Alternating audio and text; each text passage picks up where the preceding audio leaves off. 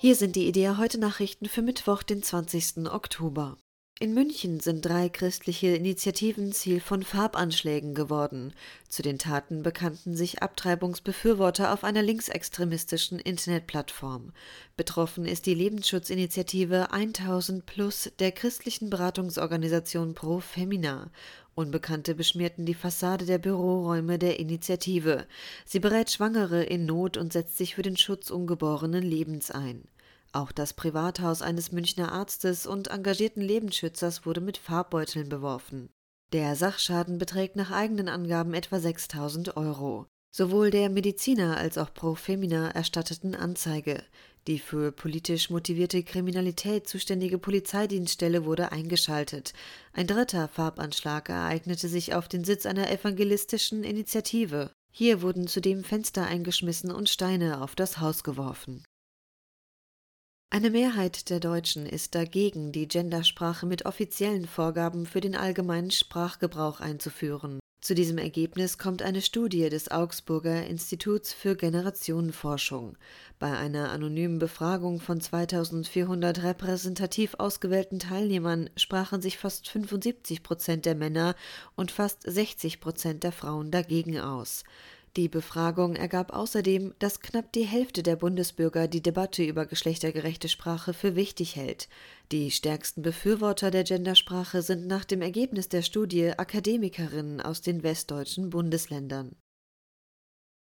Der Hannoveraner Theologieprofessor Alexander Dietz findet, dass die Kirche für Männer attraktiver werden muss. Das schreibt er in einem Beitrag für das Deutsche Pfarrerblatt. Studien der evangelischen Kirche in Deutschland zeigten, dass Frauen in der Kirche häufiger eine religiöse Heimat fänden als Männer, erklärt der Theologe. Ein Grund dafür sei, dass die moralische Besserwisserei der Kirche von Männern oft als abschreckend empfunden werde.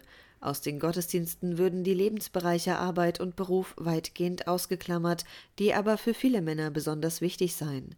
Das mache die Gottesdienste für Männer unattraktiv. Die Aufgabe der Kirche sei jetzt, nach neuen Ausdrucksformen und theologischen Begriffen zu suchen, um die Männer zurückzugewinnen, so Dietz. Über 300 evangelikale Leiter und Fachleute für das Thema Menschenhandel haben sich im Rahmen einer digitalen Konferenz über moderne Sklaverei und ihre Erscheinungen beraten. Sie kamen aus 43 verschiedenen Ländern. Veranstalter war das European Freedom Network, das zur Europäischen Evangelischen Allianz gehört. Laut der Direktorin dieses Netzwerkes, Leanne Rhodes, hat es seit Beginn der Corona-Krise eine deutliche Zunahme digitaler Prostitution gegeben. Dazu zähle Pornografie, aber auch das Verbreiten sexueller Inhalte über Chats oder Videotelefonie. Professor Thomas Schirmacher ist seit dem 1. März Generalsekretär der weltweiten Evangelischen Allianz.